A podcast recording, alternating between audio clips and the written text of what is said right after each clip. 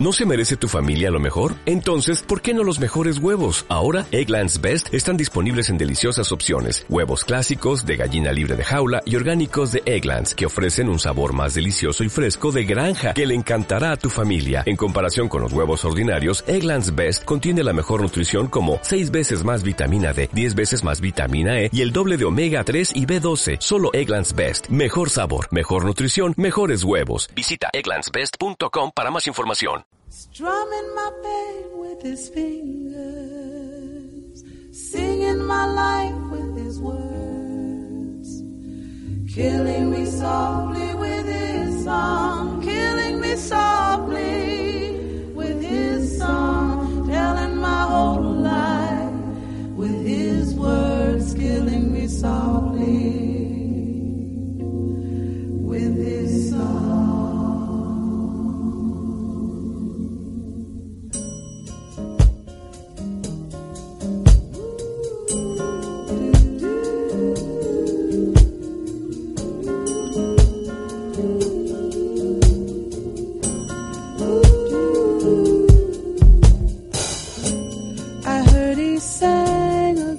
song. I heard he had a style. And so I came to see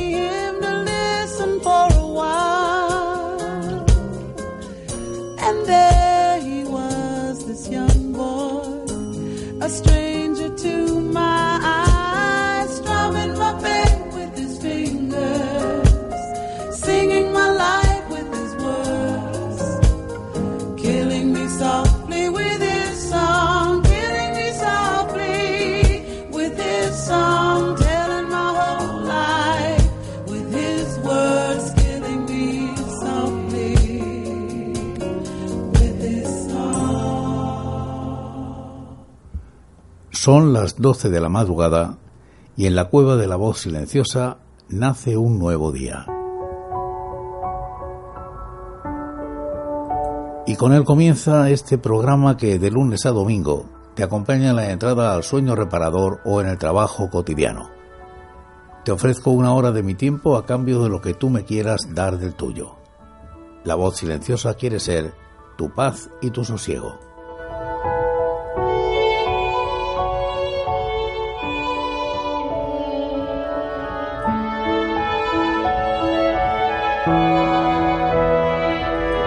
Es viernes 27 de diciembre del año de gracia de 2019. Saludos a todos los amigos silenciosos conectados a través de mi página web o en YouKnow o en cualquiera de las emisoras autorizadas. Radio 4G en Murcia, 104.7 de la FM, Radio Disco 104.5 FM y 1278 de onda media en Alcoy, Alicante, Radio Hit Navarrés 96.4 y 107.3 de FM en Navarrés, Valencia y Onda Suroeste 107.1 FM en Arroyo de San Serván, Badajoz. Online en Onda Suroeste, Radio Antorba, Ocio News, Viva la Vida Radio y Onda 87 Radio. Para todos, un abrazo inmenso, intenso y silencioso.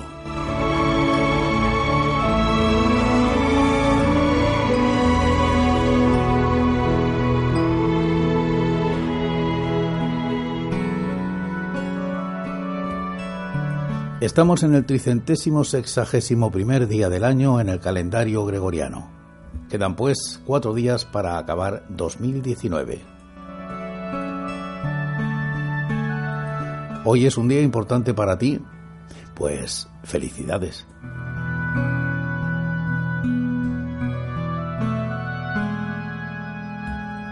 Desde Murcia, en el Levante Español, te saluda José Francisco Díaz. Emito el programa número 4010 de La Voz Silenciosa en su duodécimo año de vida. Visita mi página web, lavozsilenciosa.net.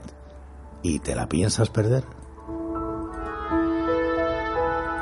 El contenido de hoy en espacios es este. Momento comentario, el baúl sin fondo de la voz silenciosa, momento poema, conversaciones con el tío del espejo, efemérides, momento Murcia, los relatos en la hora bruja de tres en tres, el libro de los sucesos de Isaac Asimov y canciones para el recuerdo.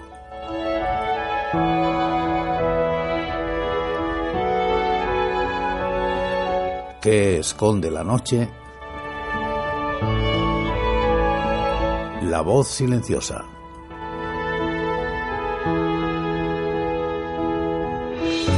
Cada día a las 12 de la madrugada.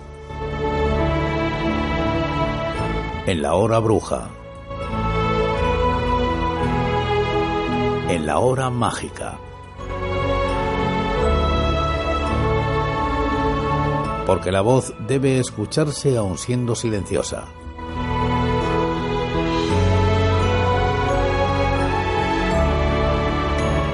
¿Comenzamos?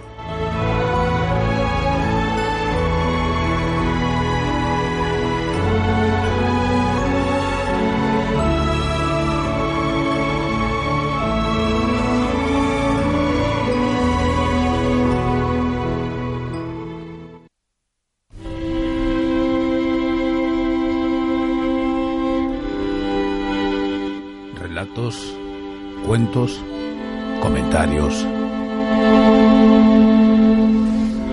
de todos se puede aprender siempre. Siempre.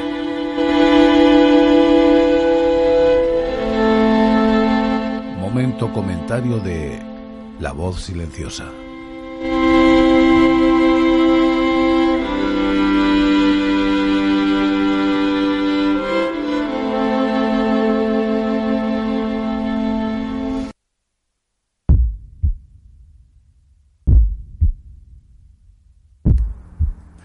Esta vez me abre las ganas de leer su artículo más a fondo, el proverbio chino que cita, para quien no sabe a dónde quiere ir, todos los caminos le sirven. Por eso, querida Sara, voy a leer con mucha más atención este artículo de opinión tuyo.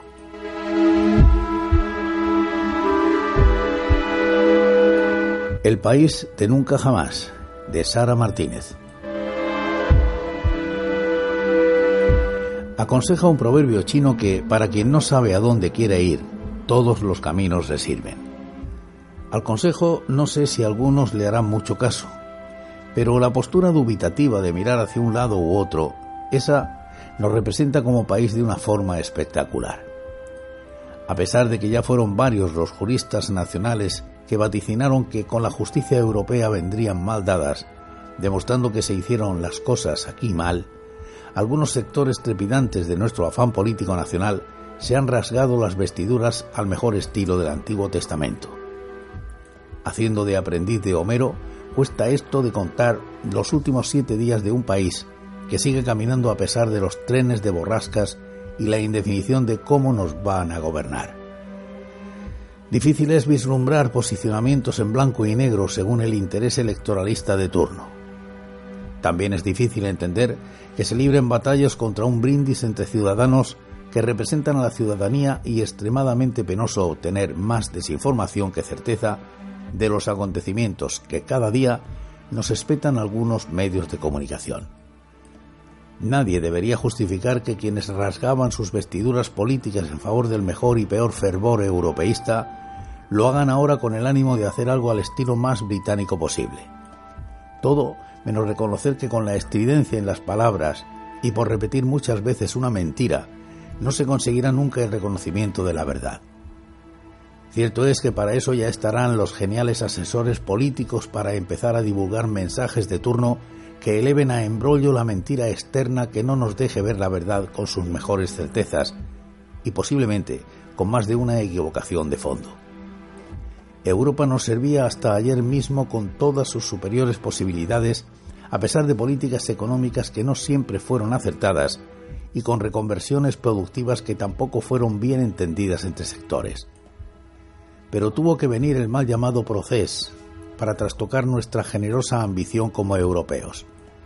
Demasiados excesos de palabras para quienes quieren llegar a soluciones de un conflicto que, nos guste o no, formará ya parte de la historia de este país. Y si tiramos de historia, deberíamos reconocer que en los tiempos de mayores crisis políticas se han evidenciado gracias a esa verborrea propagandística que oscurece caminos presentes y manipula hechos pasados. Golpe de Estado, filoetarras, indepes, comunistas, fachas, feminaces, constitucionalistas, sediciosos, extremistas. Tantos sustantivos aversivos en tan poco tiempo debería hacernos reflexionar que en algún punto de la partida hemos roto la baraja y lo peor de todo es que ni nos hemos dado cuenta. Achuchar el miedo en la sociedad a partir de los resultados democráticos que salieron de unas urnas podría ser uno de los nefastos errores de nuestra historia más reciente. Escuchar a una presidenta de una comunidad autónoma justificar que no presenta sus presupuestos porque igual tenemos en el futuro gobierno central un ministro de tarra, debería dejarnos paralizados en la butaca de turno para mirar si mañana, igual, deberíamos quedarnos en la cama y dejar de producir para que este país se siga moviendo. Con todo ello nos ponen difícil esto de las cenas de Navidad, los buenos deseos para un nuevo año y esas cosas que hacen el común de los humanos por estas fechas. Y ante tanto dogmatismo que invade tertulias y postureos políticos varios, podríamos hacer caso a James Matthew Barry, creador del eterno Peter Pan, cuando aseguraba que si dices lo que piensa y no lo que otra persona piensa por ti, estás en el camino de convertirte en un hombre importante. Tal vez de esta forma podamos construir un país hambriento de verdades con la diversidad de lo que suponemos cada uno de nosotros, alejándonos de aquel nunca jamás. Mientras tanto, y a pesar de todo, feliz Navidad.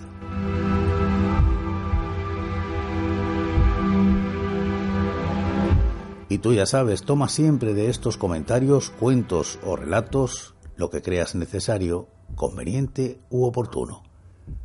Pero hazme caso. Sé feliz.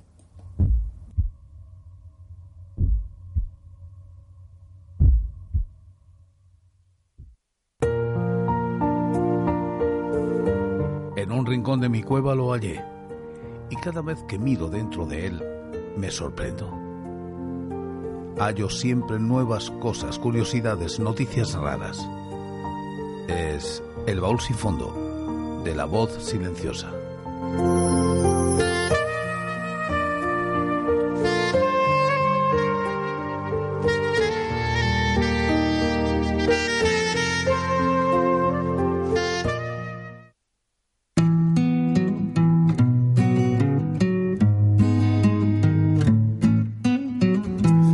La palabra de hoy es autenticación, sinónimo de autentificación. Así que escuchad y aprended, y si ya lo sabéis, pues recordad que tampoco viene mal.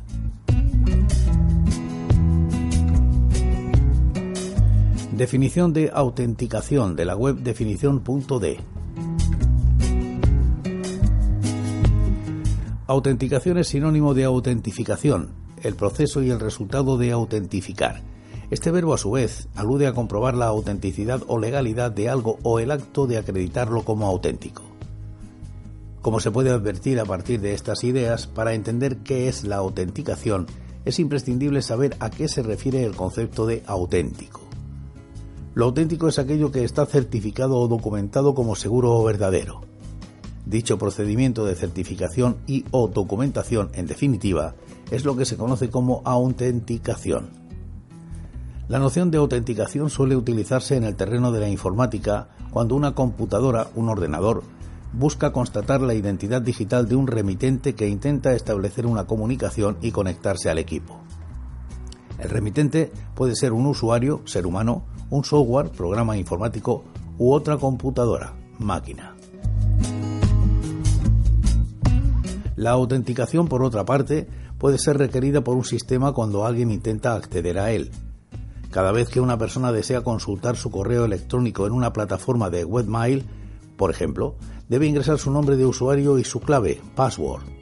El sistema entonces procede a la autenticación del usuario, analiza los datos ingresados y los coteja con la información disponible en su base de datos.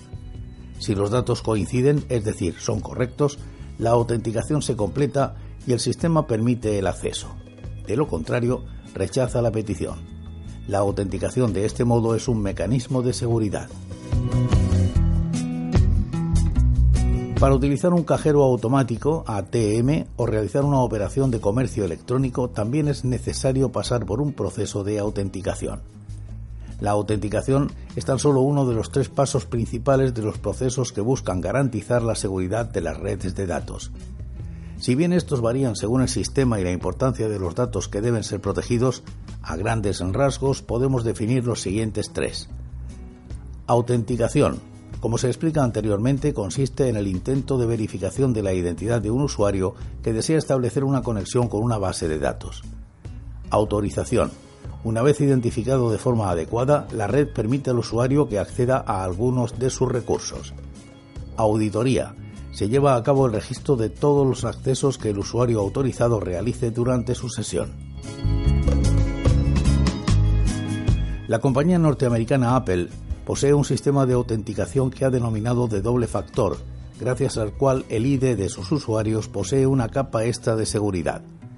En pocas palabras, el objetivo es reducir al mínimo las posibilidades de que alguien acceda a la cuenta de otra persona, incluso si conoce la contraseña de su víctima. La autentificación de doble factor de Apple permite que los usuarios definan sus dispositivos de confianza, como ser un Mac, un iPad o un iPhone, de manera que solamente puedan establecer una conexión desde ellos. Si desean iniciar sesión desde uno que no haya sido almacenado en la base de datos, entonces deberá especificar dos datos, la contraseña y un código de seis dígitos que permite verificar su identidad. Para explicar más en profundidad este sistema de autenticación, pensemos en un usuario que tiene un iPad y desea acceder a su cuenta por primera vez desde una Mac que ha adquirido recientemente. En primer lugar, deberá ingresar su contraseña en el dispositivo nuevo, tras lo cual tendrá que copiar un código de verificación que aparecerá de forma automática en su iPad. Sobra decir que la única forma de violar esta medida de seguridad, sin contar un complejo ataque informático a las bases de datos de Apple, es robar ambos aparatos, además de averiguar la contraseña de su dueño. Y mañana más palabras de esta fantástica web que es definición.d. ¿Estaréis aquí para compartirlas conmigo? Yo sí.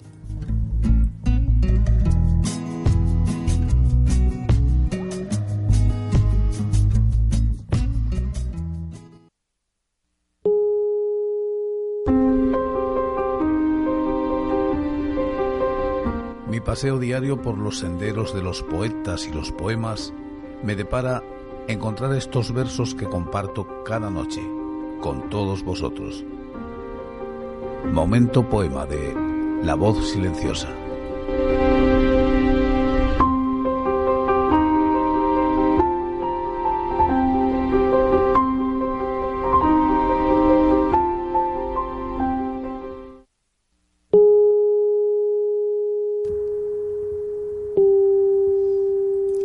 Hay muchas personas que asocian su vida a un árbol que vieron crecer junto a ellos. Es bonito verlos y admirar su belleza y su grandeza.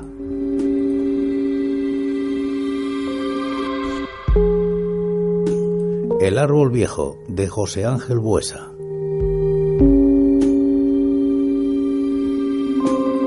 Buen árbol que perdiste bruscamente los dones de la flor y del fruto bajo la racha fría. Tu pesadumbre austera se parece a la mía, y así, como tus hojas, volarán mis canciones. Pero tarde o temprano vendrá la primavera, y al rejuvenecerse tu tronco envejecido, tendrás la flor y el fruto, y el follaje, y el nido. Y yo, en cambio, no tengo tu esperanza siquiera. Cien veces me ofreciste tu sombra en el verano, Cien veces tu perfume fue a visitar mi casa. Buen árbol que florece mientras la vida pasa, ¿acaso porque ignoras que nunca pasa en vano? Mi niñez te recuerda casi como un amigo, aunque ya se agrietaba tu ancianidad de abuelo.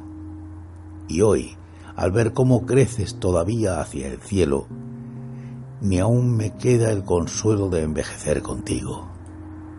Pues aunque nos agobian idénticos otoños, sobre tus hojas secas crecen hojas lozanas. Y así, algún día, el viento despeinará mis canas, trayéndome el perfume de tus nuevos retoños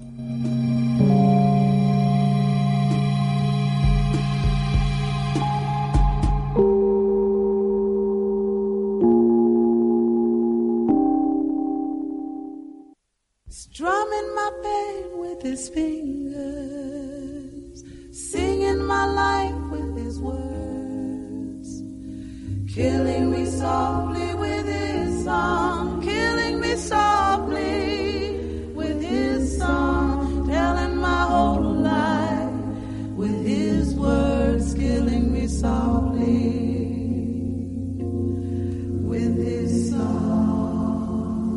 y ya nos hemos gastado 20 minutos y 6 segundos de este viernes 27 de diciembre de 2019.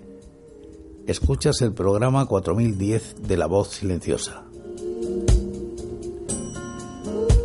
A partir de este momento compartiré con vosotros mis conversaciones con el tío del espejo, efemérides, Momento Murcia, curiosidades del libro de los sucesos de Isaac Asimov, canciones para el recuerdo un auténtico cóctel. ¿Me acompañáis?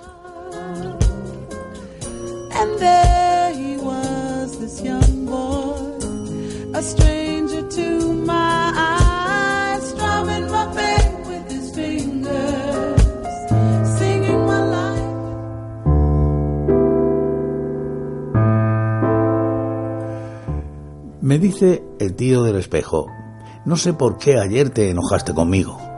Le respondo, yo no me enojé contigo. Pues lo pareció. Simplemente le digo, me dio la sensación de que te burlabas de mí. Bueno, responde un poquito, pero no demasiado. Pues ya sabes que no me gusta, le digo. Así que toma nota.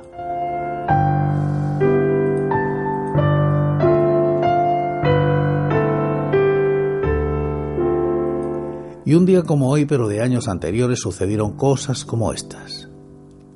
El 27 de diciembre de 1995, en Israel, después de casi 30 años de ocupación, el ejército abandona Ramallah, al norte de Jerusalén, sexta localidad de Cisjordania, en la que entra en vigor la autonomía palestina. En 1997, en Irlanda del Norte, es asesinado Billy Wright, líder paramilitar protestante. Y un 27 de diciembre de 2001, el Racing Club obtiene el torneo Apertura de fútbol en Argentina luego de 35 años. Sus hinchas colmaron la tribuna visitante del estadio de Vélez y además asistieron 30.000 al cilindro de Avellaneda, siendo este un hecho único en la historia de este deporte. En 2002, en Grozny, Chechenia, dos bombas explotan en los cuarteles prorrusos fallecen 72 personas y otras 200 resultan heridas. Y el mismo día del 2004 se registra la explosión más fuerte de la historia de un magnetar a 50.000 años luz. Un magnetar o magnetoestrella es un tipo de estrella de neutrones alimentada con un campo magnético extremadamente fuerte. En 2006, desde el cosmódromo de Baikonur es lanzada la misión europea Korot en busca de planetas extrasolares. En 2007, en Rawalpindi, Pakistán, Benazir Bhutto, primera ministra entre 1988 y 1990, es asesinada en un atentado suicida. En 2008, después de los bombardeos indiscriminados del grupo terrorista Hamas desde la franja de Gaza que provocaron la muerte de tres civiles israelíes, las fuerzas de defensa israelíes inician una represalia de operación. Plomo fundido, un bombardeo masivo. Y el 27 de diciembre de 2018 en Venezuela, un sismo de magnitud 4,9 sacudió a los 5 horas, eh, a 5 am hora local la zona central del país. El evento se registró a 12 kilómetros del noroeste de Valencia, 10.258 norte, 68.080 oeste, con una profundidad de 9,4 kilómetros según el reporte de la Fundación.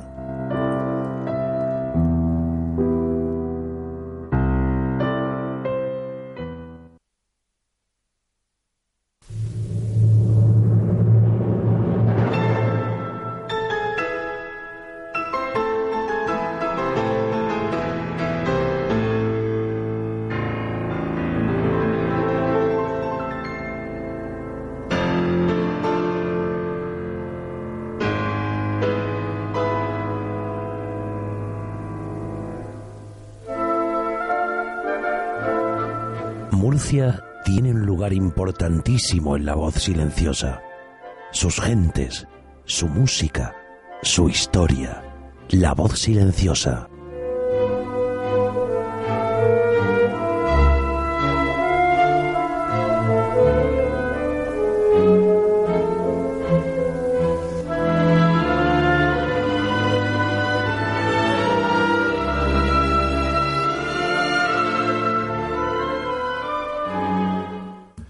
Esta noche en el Momento Murcia tenemos a Sandro Leima. Alejandro Fernández Pérez de Lema, conocido como Sandro Leima, nació en Murcia, España, comenzando su carrera profesional en 1995. Del 2002 al 2004 perteneció a la prestigiosa Orquesta Britannia, en la que llegó a realizar aproximadamente 200 galas por toda la geografía española. En el 2004 fichó por Rafity Records, grabando su primer disco en solitario Cerca de ti como Sandro Leima, un disco compuesto por versiones y temas originales. En 2005 inició la grabación de su segundo disco, Jamás es tarde, esta vez dirigido y realizado por el prestigioso productor y compositor Chema Purón. A finales de 2007 graba su último trabajo, Desesperadamente, grabado en Miami, un disco lleno de sentimiento, amor y grandes canciones, un disco producido por José Luis Morín, ganador de tres Grammys, y Mariano Ruffiti. Sandro Leima, Desesperadamente.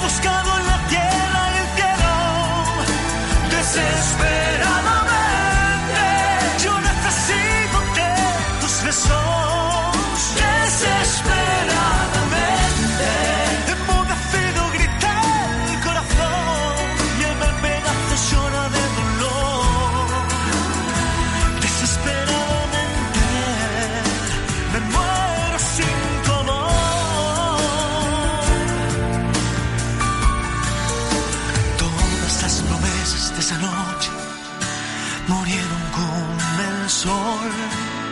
El conjuro de jurar muerte, el tiempo lo borró.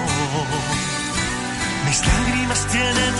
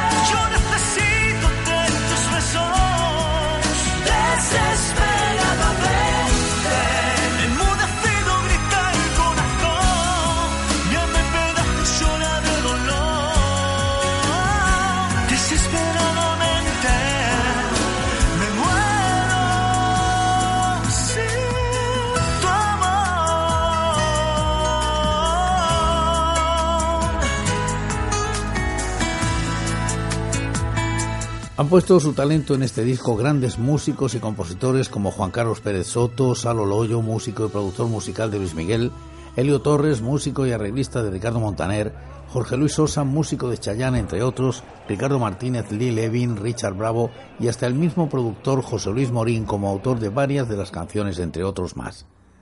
En el verano de 2008, Sandro visitó por primera vez Holanda, tratando de ganar terreno fuera de España. Durante su primera visita realizó varias entrevistas en emisoras de radio holandesas. En septiembre del 2008, Sandro fue telonero de la popular artista Bel Pérez, resultando tener un gran éxito ante el público holandés. En el año 2009, Sandro comenzó su incursión en el mercado europeo y por ello la búsqueda de nuevas canciones para un próximo trabajo discográfico enfocado más para este nuevo mercado.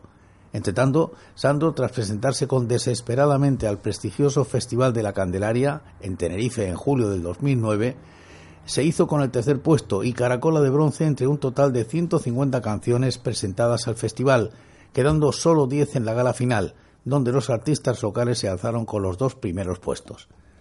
Otra de las facetas de Sandro Leima es la de compositor de música. En abril de 2003, Sandro participará en el Festival Internacional de la Canción de Gibraltar con su canción Nunca me enseñaste, compuesta y producida por William Luke y Domingo Sánchez. El 6 de abril del 2013, Sandro gana el primer premio de Gibraltar Song Festival International 2013. Sandro gana dos premios, uno por mejor canción y otro por mejor intérprete. Esta es la canción. Nunca me enseñaste.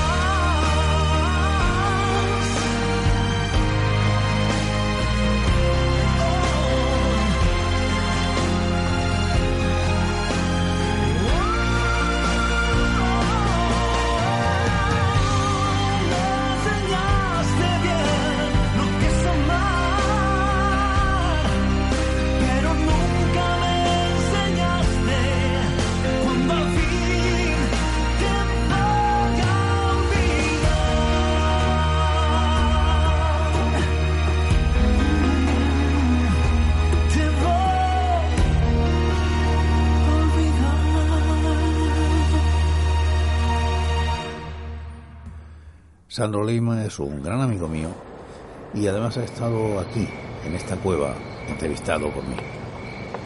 Bueno, pues eh, uno de sus trabajos ha sido tributo a Luis Miguel.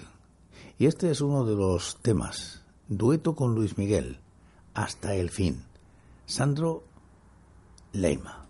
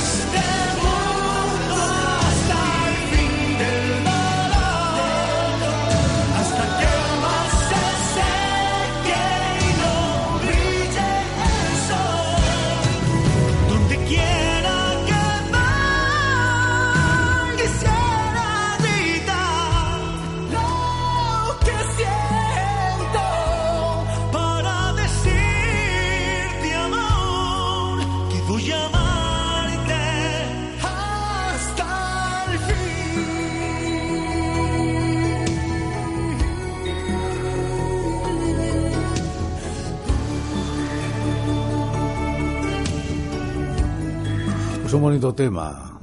Son las voces y casi, casi que no se distingue, la de Sandro Leima y la de Luis Miguel. Pero es un dueto de los dos. Mi amigo Sandro Leima estuvo aquí, en esta cueva. Un placer escucharlo siempre. Entramos en los relatos en la hora bruja de tres en tres.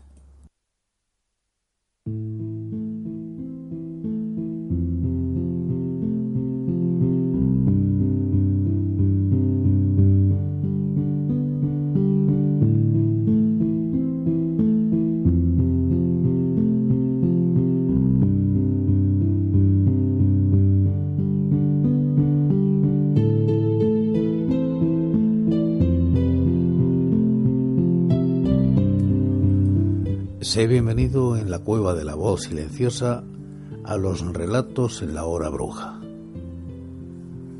Cierra los ojos. Relájate. Escucha mi voz y déjate llevar por ella. Escucha solo mi voz. Solo y únicamente mi voz. Así. Así. Eso es relájate y ahora escucha.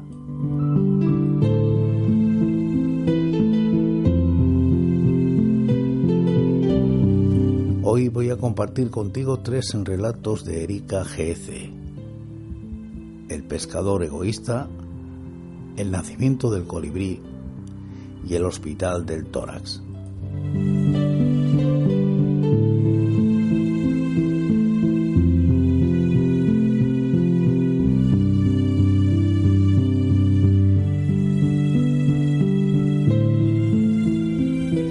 Pescador egoísta de Erika G.C.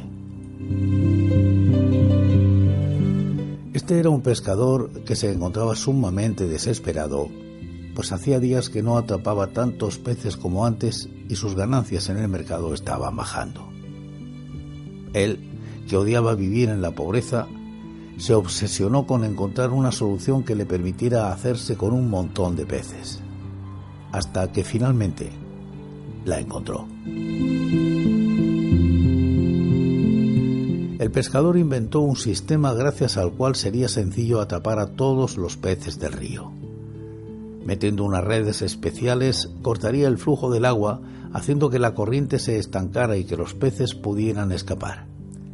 Una vez que estuvieran acorralados, soltaría una cuerda de cáñamo que tenía una piedra amarrada en el extremo, con la que iría golpeando el agua. De esta manera, todos los pececillos serían suyos en un solo instante. Emocionado por poner en práctica su idea, el pescador se apresuró a montar el invento.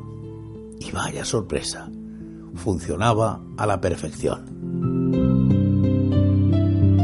Ahora sí voy a volverme rico vendiendo el mejor pescado, exclamó con alegría. Lo que él no sabía era que mientras llenaba su bote de peces, el agua estancada a causa de su invento se ensuciaba de una forma terrible, llenándose de fango y piedras. Cuando las redes eran retiradas, ésta iba a dar al pozo principal del pueblo, de donde todas las personas bebían. Poco después de que el pescador comenzara a utilizar su máquina, la gente del poblado comenzó a notar que el agua estaba turbia y tenía un extraño sabor. Intrigados por esto, decidieron mandar a un hombre al río a investigar. Lo primero que vio al llegar fue al pescador haciendo de las suyas en medio del agua encharcada. ¿Pero qué crees que estás haciendo? le preguntó enojado. ¿No ves lo mucho que estás ensuciando el río? ¿Que no sabes que toda la gente del pueblo bebe esta misma agua? El pescador sorprendido le respondió lo siento, pero hace días que no conseguía pescar lo suficiente para mantenerme y tenía que hacer algo al respecto. Mi trabajo es muy importante para vivir. Eso no es excusa. Estás arriesgando la vida de muchas personas. Es que no tienes vergüenza. Pues no, dijo el pescador obstinadamente, y la verdad es que no me importa. Yo quiero hacerme rico y lo voy a lograr. E ignorando al hombre continuó recogiendo sus peces. El otro, muy enojado por su respuesta, miró la máquina que había creado. Tomó una piedra y sin decir una palabra la arrojó desmontando cada una de sus piezas y provocando que fueran arrastradas por la corriente. ¿Qué has hecho? ¿Ahora cómo voy a pescar? se lamentó el pescador. Hubieras pensado en eso antes de afectar las vidas de tantas personas. Ojalá esto te enseñe a no enriquecerte a costa de los demás. Cuando quieras cumplir tus objetivos en la vida, procura hacerlo sin perjudicar a los que te rodean. Tal vez te parezca más fácil alcanzar tus sueños sin preocuparte por nadie, pero terminarás pagando un precio más alto de lo que te imaginas.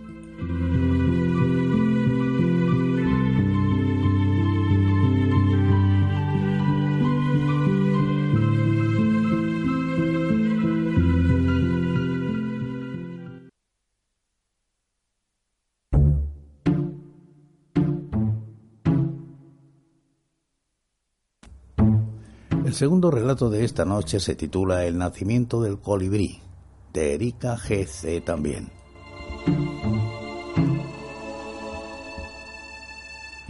Yagyu Tajima era un verdadero maestro en la pelea con espada. Él vivía en su residencia con un mono, al cual había adoptado como mascota. Todos los días, el animal lo veía entrenar con su sable y se acostumbró a observarlo de tal manera que muy pronto fue capaz de tomar el arma con las manos y usarla de la misma manera en que lo hacía su amo. Fue así como el mono también se convirtió en un experto. Un día, Tajima recibió la visita de un guerrero errante que le pidió enfrentarse con él en un duelo de sables.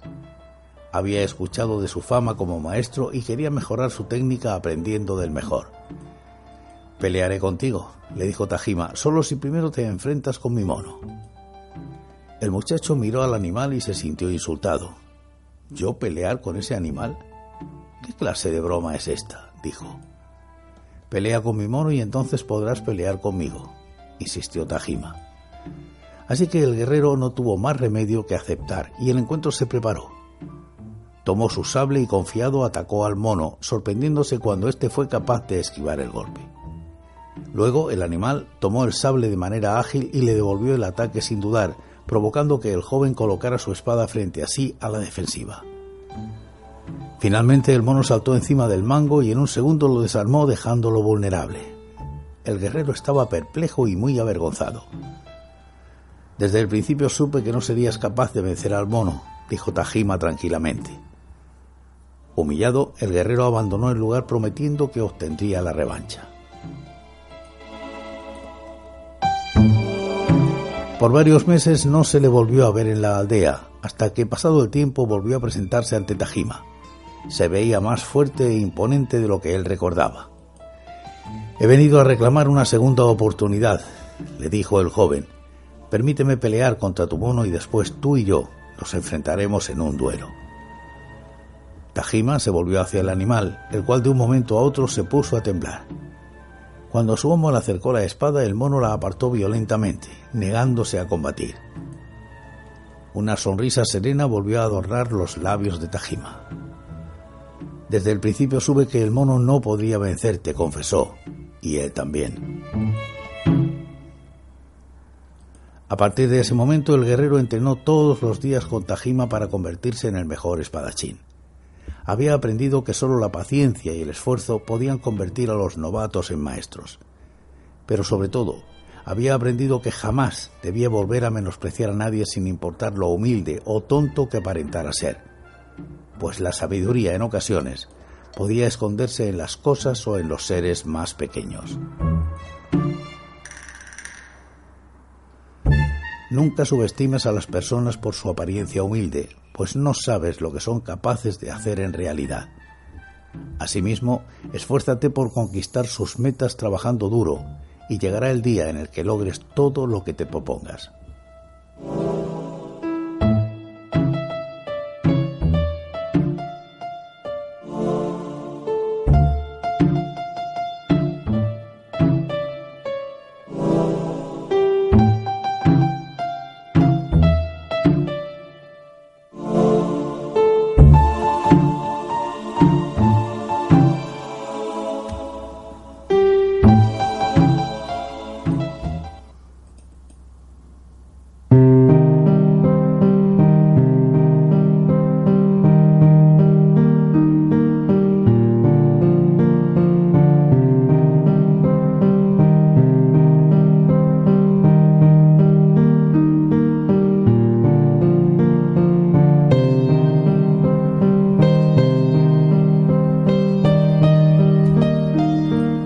Tercer relato de esta noche se titula El Hospital del Tórax, de Erika G.C. En Tarrasa, España, es muy conocida la leyenda de un hospital que por muchos años permaneció abandonado y al cual nadie se atrevía a entrar por temor a las cosas horribles que se decía que pasaban adentro. Se trata del Hospital del Tórax, un lugar tan siniestro como misterioso. Esta construcción fue inaugurada en 1952 y se encontraba en un entorno retirado de la ciudad, pues las personas que allí eran atendidas necesitaban tomar sol y aire fresco. No obstante, poco a poco este aislamiento fue jugando en contra del personal que allí laboraba y de los mismos pacientes, casi hasta el punto de arrastrarlos a la locura. En principio, el Hospital del Tórax había sido pensado para albergar a enfermos mentales y pacientes terminales. Normalmente eran abandonados por sus familias para no tener que cargar con ellos ante la sociedad. Esto dio pie a que se cometieran numerosas negligencias y abusos por parte de los enfermeros y médicos con menos escrúpulos del personal, que eran muy poco. Quienes no se atrevían a aprovecharse de los internos la pasaban mal de todos modos, pues varios de ellos eran muy peligrosos debido a su estado mental o estaban sumidos en una profunda depresión mientras esperaban su muerte. La situación del hospital empeoró cuando se convirtió en refugio de vagabundos y maleantes que entraban con facilidad debido a la escasa seguridad que había en el edificio. Esto, aunado a la falta de responsabilidad con la que se trataba a los enfermos, dio como resultado que muchos de ellos empezaran a suicidarse. Fueron tantos los que se quitaron la vida que por un tiempo el Hospital del Tórax ostentó la tasa de suicidios más elevada de todo el país. Por todo esto y más, la institución terminó cerrando y siendo abandonada en la intemperie. Los internos habían muerto o sido trasladados a lugares más adecuados, por lo cual los delincuentes tuvieron camino libre para apoderarse del lugar. Quienes se atrevieron a explorar por estos rumbos poco tiempo después se asombraron al entrar y encontrar escalofriantes pentagramas pintados en las paredes y los pisos, entre otros símbolos satánicos que les pusieron los pelos de punta. Al parecer, el sitio estaba siendo utilizado por seguidores de una secta. Un día un feto conservado dentro de un frasco de formol dentro de uno de los olvidados laboratorios desapareció sin dejar rastro. Días más tarde, los exploradores encontraron el diminuto cuerpecito envuelto en periódico muy cerca del edificio. A veces, aunque permanecieran en las afueras, llegaban a escuchar ruidos, golpes y hasta gritos, como si de alguna manera todo el sufrimiento que habían padecido los enfermos por culpa del abuso de sus cuidadores se hubiera quedado impregnado entre los muros de las habitaciones. Y aunque se hablaba de demoler el edificio o renovarlo, todo seguía tal cual. Con el paso del tiempo, el abandonado hospital fue reformado para convertirse en un parque audiovisual. No obstante, pocos son incapaces de olvidarse del macabro pasado que se encierra entre estas paredes. Mañana te contaré otra historia. Hoy continúo con el programa de la voz silenciosa, el 4010. Con esta nueva andadura, con renovadas ilusiones y con toda mi fe puesta en que sea de vuestro agrado.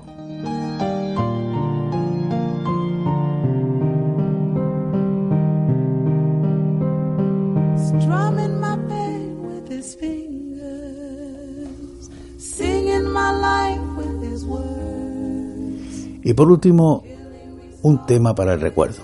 En este caso es de Albert Hammond. California y Never Rain Said in California. Se trata del primer sencillo publicado por el cantautor gibraltareño Albert Hammond. Es un disco que sonó muchísimo en su tiempo. En el Reino Unido la canción es quizá el ejemplo por excelencia de Airplay, una canción que, aunque se reproduce y solicita con mucha frecuencia en la radio, nunca llega a las listas de éxitos. A lo largo de la década de los 70, varias discográficas volvieron a publicar el disco al menos cinco veces, pero nunca entró en listas. La canción narra la lucha de un actor que se muda a California para triunfar en Hollywood, pero que nunca logra el éxito. Aquí está ese tema, para el recuerdo, de Albert Hammond. Nunca llueve al sur de California.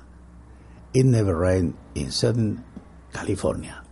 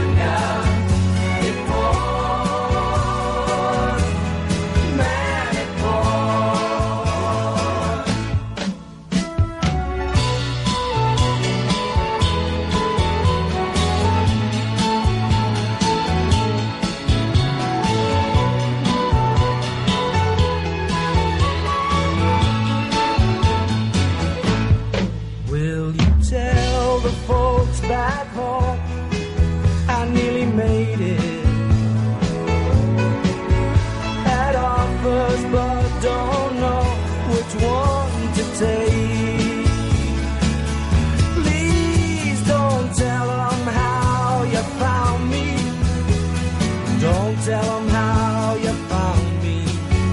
Give me a break. Give me a break. Seems